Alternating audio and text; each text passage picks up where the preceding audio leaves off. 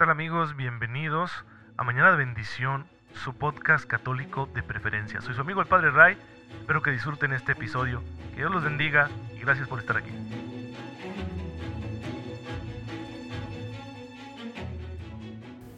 Muy feliz miércoles queridos hermanos, bienvenidos a su podcast católico favorito, Mañana de Bendición.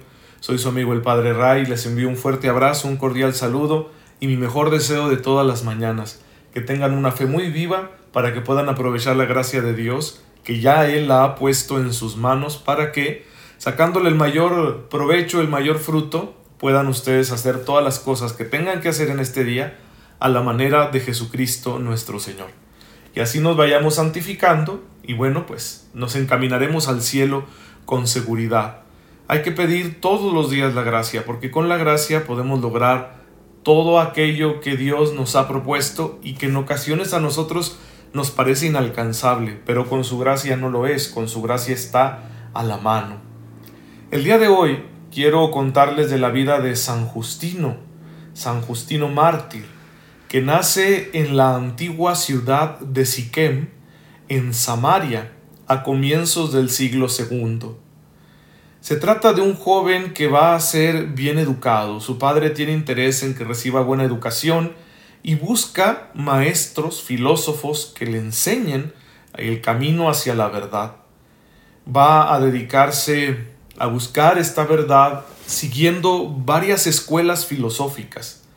Él mismo dice en sus obras que conoció la escuela estoica, la peripatética, la pitagórica, la platónica. Todas esas escuelas son tendencias de pensamiento que encontramos en la cultura grecorromana de aquel siglo segundo después de Cristo. Sin embargo, un día conoce a un anciano que le presenta los libros de los profetas, las escrituras hebreas, y después él mismo va a contemplar el testimonio de los primeros cristianos, cómo afrontan la muerte a causa de su fe, de su fidelidad a Cristo.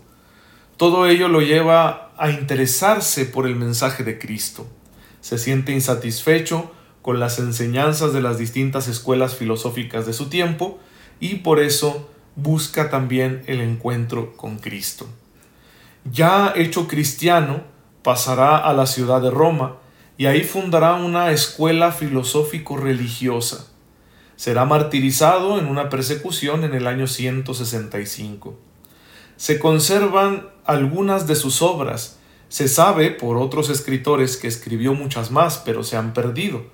Solo se conservan sus dos apologías, la palabra apología quiere decir defensa, en las cuales él presenta la fe de un modo claro, presenta la vida de la iglesia como era en aquel entonces, frente a las acusaciones de los paganos. Él le dedica esas dos apologías al emperador Antonino Pío para decirle no nos persigas, no estamos haciendo nada malo, mira, te muestro, esto es lo que creemos los católicos. Y otra obra suya que se conserva es el diálogo con un judío llamado Trifón. Tanto por la extensión de sus escritos como por su contenido, San Justino es el más importante de los defensores de la fe católica en los inicios de la Iglesia. Es el primero que de una manera que pudiéramos decir sistemática, intenta establecer una relación entre el mensaje cristiano que presenta la salvación en Cristo y el pensamiento griego que busca la verdad, el conocimiento verdadero. Y por eso en la conjunción de estos dos mensajes, el de la filosofía griega y el de la fe cristiana, cuando San Justino los conjunta, lo que él hace es teología. Podemos decir que es el primero del que tenemos constancia que haya realizado un intento sistemático de teología. Claro que la intención de San Justino es bastante defensiva, es la de justificar la fe y decir, esta es la fe que tenemos los católicos, no es como ustedes dicen, porque muchos paganos estaban acusando a los católicos de una serie de, sandeces. Y por eso él se esfuerza en presentar la verdad de la fe de la iglesia. Pero utiliza argumentos racionales bastante convincentes. Esto lo hace el primer teólogo en el sentido extenso de la palabra. En el esfuerzo por resolver el problema de la posibilidad de la relación entre el ser absoluto y los seres finitos, es decir, entre Dios y nosotros, pues las escuelas filosóficas habían postulado la necesidad de un mediador, un mediador filosófico, el logos, el logos universal que le da sentido a todas las cosas. Sería algo así como la participación en la inteligencia infinita del ser absoluto, como que esta inteligencia infinita del ser absoluto se participa a cada uno de los seres a través del logos. Esa era la postura filosófica preponderante en tiempos de San Justino, especialmente sostenida por los seguidores de Platón. Pues Justino encuentra que esa verdad tiene una coincidencia muy profunda con las enseñanzas del Evangelio, especialmente del Evangelio de San Juan. Así que explora esta coincidencia y puede presentar a Cristo como ese logos que ya intuían los filósofos y decirles el logos no es una idea, es una persona. Este esfuerzo teológico acerca el pensamiento cristiano al pensamiento filosófico de los griegos, con lo cual la teología empieza a desarrollarse, porque el pensamiento filosófico de los griegos tiene muchos instrumentos racionales que le van a ayudar a la fe cristiana para presentarse de una forma más clara, sistemática y ordenada. Así que este paso es importantísimo. Pero una de las cosas más valiosas que encontramos en los textos de San Justino es que nos da evidencia de cómo celebraba la iglesia primitiva el culto. Hay un relato muy interesante de San Justino donde describe cómo era la misa antigua, cómo era esa celebración eucarística. Y tiene tantos elementos en su descripción que nos hace darnos cuenta que es lo mismo que estamos celebrando nosotros casi dos mil años después. Imagínense ustedes, imagínense, ubíquense en el año 150 después de Cristo y ver que la misa que se está celebrando en ese año es muy, muy parecida a la que nosotros celebramos hoy. Los dos elementos principales de la misa, que son la liturgia de la palabra y la liturgia propiamente eucarística, ya están presentes en esa descripción cultual que nos hace San Justino hacia el año 150 después de Cristo. Y no es que él se lo esté inventando, él solo está describiendo lo que él vive como católico en el siglo II. Por lo tanto, este tipo de celebraciones con esa estructura básica viene desde antiguo. Esto quiere decir que encontramos continuidad entre lo que Jesús mandó hacer a sus apóstoles acerca de la Eucaristía y lo que nosotros vivimos hoy en el siglo XXI. También describe otros detalles relacionados con el bautismo, con las oraciones, los ayunos, que nos ayudan a tener una visión más cercana de cómo se vivía la fe de la iglesia, cómo se vivían los sacramentos en aquel entonces. Así que por ese lado también es muy pero muy valiosa la aportación de San Justino. Así que tiene muchos méritos este santo para que nosotros eh, conozcamos su vida y nos sintamos inspirados por él. Primero que nada por ser un filósofo que se hace cristiano. En segundo lugar por su esfuerzo de desarrollar una teología. Y en tercer lugar por habernos dejado constancia de cómo era la vida de la iglesia, cómo era la vida sacramental en aquel entonces, en el siglo II. Así que sus aportes son valiosísimos para la historia de la Iglesia. Y claro, el último mérito, quizá el más importante, haber dado la vida por Cristo, morir mártir en medio de una persecución. Es un santo muy completo. Yo le tengo especial veneración, especialmente me encomiendo a su intercesión cuando necesito exponer la fe ante un público que demanda respuestas que gocen de coherencia lógica. Sí, me, encomiendo a San Justino para que me ayude a realizar esa tarea de exposición racional de la fe. Pues ahí tienen ustedes a San Justino Mártir. Por lo tanto, podemos ver en su vida que el centro lo ocupaba Jesús. La vida de San Justino es cristocéntrica. Es decir, le tenía amor a Cristo y por eso hizo todo esto motivado por su amor a Cristo y al final le entrega su vida, en el martirio. Pues nosotros podemos hacer lo mismo, podemos tener una vida completamente centrada en Cristo, para ello hay que conocerlo, luego amarlo, después servirlo. Esa es la, la dinámica interna de la vida cristiana.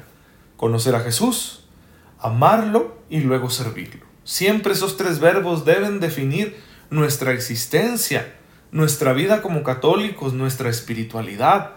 Tiene que estar caracterizada por esos tres verbos.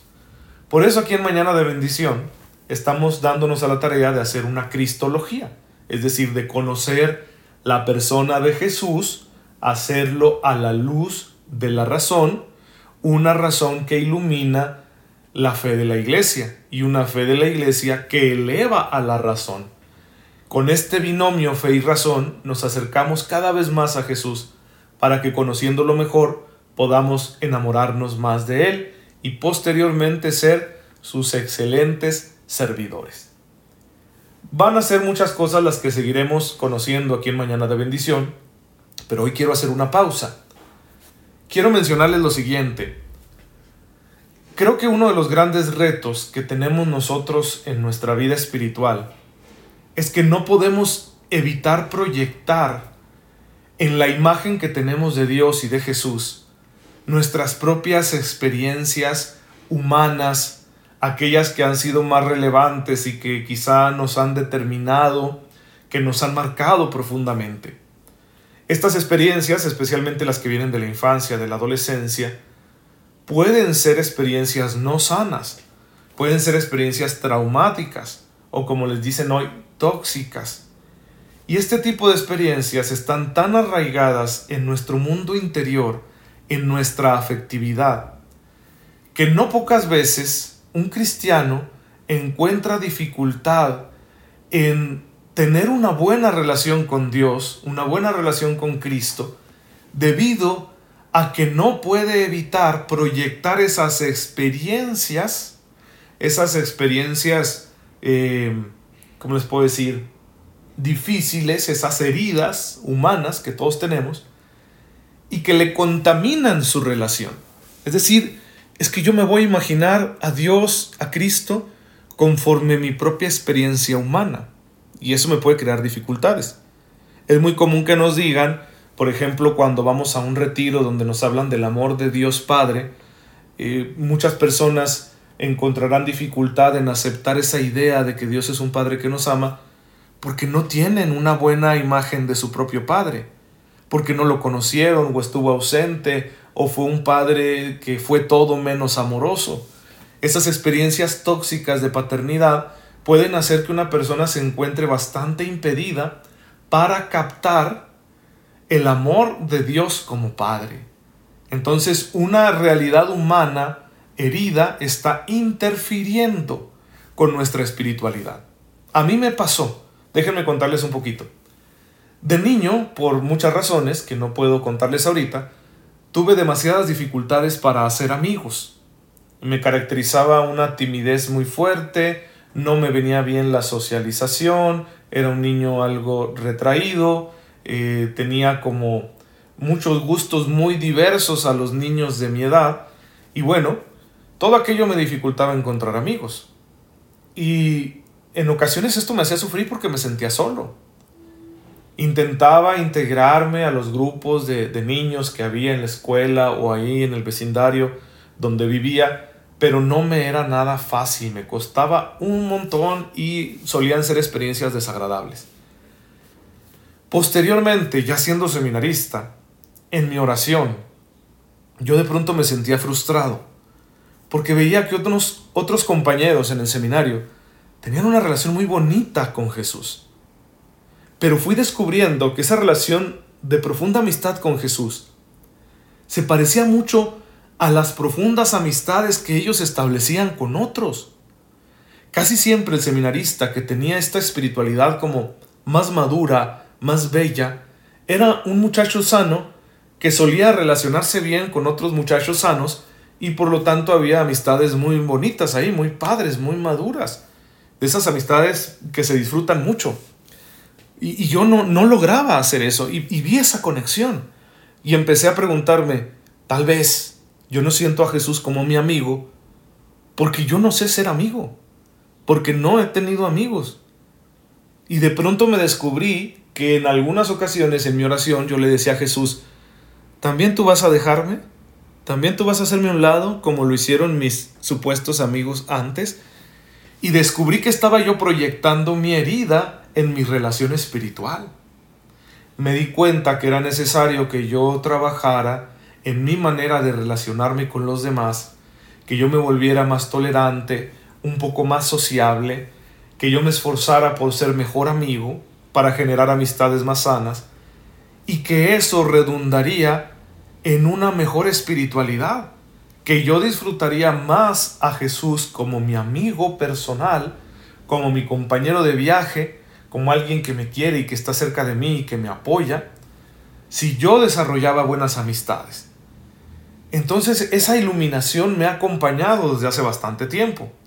Por eso me he dedicado mucho en mi ministerio sacerdotal a explorar el profundo nexo que hay entre la vida espiritual y la madurez psicológica. Y vaya que me ha costado comprender cómo es que puede uno madurar psicológicamente. He tenido que vivir muchas experiencias para conseguir un grado mm, más decente de madurez que me permita también tener una espiritualidad más firme. Esta conexión creo que es muy importante que todos seamos conscientes de ella. Y por eso muchas veces realizo actividades, actividades formativas, que quieren difundir esta idea, la necesidad de que tu espiritualidad esté muy ligada a tu camino de madurez humana. Que te esfuerces por conseguir esa madurez humana para que tu espiritualidad se desarrolle y que también te esfuerces en tu espiritualidad para que tu espiritualidad te ayude a sanar tu realidad humana.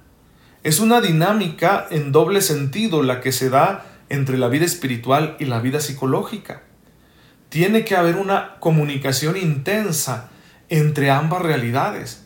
Lo que tú hagas para tener una mejor espiritualidad te ayudará a madurar y lo que tú hagas para madurar te ayudará a tener una mejor espiritualidad. Esa doble dinámica donde espiritualidad y psicología se retroalimentan es muy importante que la trabajes todos los días. Por eso su servidor se dedica a compartir ciertas conferencias que van en ese sentido. La primera conferencia que comparto para que la gente se haga consciente de este nexo entre vida espiritual y madurez humana es una conferencia que se llama Un Fundamento Nuevo. Si te ha tocado vivirla, pues ya, ya conocerás de qué se trata. Más adelante volveré a dar esta conferencia porque nos pone delante de la profunda necesidad que tenemos de asumir humanamente nuestra relación fundamental, que es la relación con Dios, y purificar esa relación de todas aquellas adherencias extrañas que le hemos puesto debido a que estamos proyectando en esa relación nuestras carencias humanas, nuestras heridas traumáticas. Luego sigue otra conferencia que se llama eh, mis heridas y mi fe, que ahora pretende cultivar una espiritualidad muy pegada al desarrollo humano para que se vayan sanando esas heridas y entonces ya no tengamos esa interferencia en nuestra relación con Dios. Y luego viene esta otra que estaré impartiendo el 29 de este mes de junio a las 8 de la noche en donde siempre en el Valis Salón que se encuentra ahí sobre la eh, calle Panamericana, si no me equivoco, o es Colonia Panamericana. Ahorita les paso los, los datos más, más seguros. Esta nueva conferencia se llama Mis deseos y mi Dios. Y vamos a explorar cómo muchas veces nos cuesta bastante asumir nuestra vida cristiana porque encontramos un profundo conflicto entre nuestros deseos personales y la voluntad de Dios. Encontramos un conflicto en nuestro, entre nuestros anhelos y las exigencias éticas de la palabra de Dios. ¿Cómo resolver ese conflicto? Vamos a explorar eso en esta conferencia, que será, aquí les digo, miércoles 29 de junio eh, a las 8 de la noche con un costo de 100 pesos en el Balis Salón.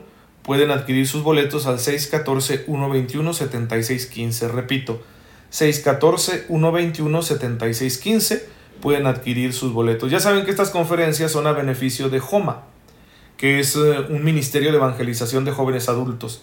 Así que no se los pierdan, porque reciben ustedes esta información tan valiosa y además pues contribuyen con este ministerio. El lugar se encuentra en la calle Río de Janeiro, número 515, Colonia Panamericana.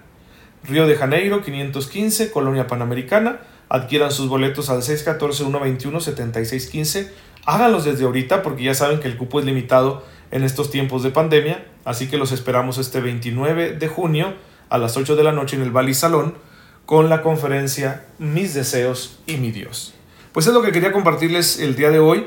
Mañana retomaremos con el favor de Dios el hilo principal de, del contenido de Mañana de Bendición, pero creo que era importante que les hiciera esta invitación para que ustedes puedan participar de todo este trabajo que estamos haciendo, para que cada vez más personas puedan llevar una vida cristiana más plena, gracias a que están haciéndose conscientes de lo importante que es cuidar el tema de la madurez humana. Así que no se la pierdan.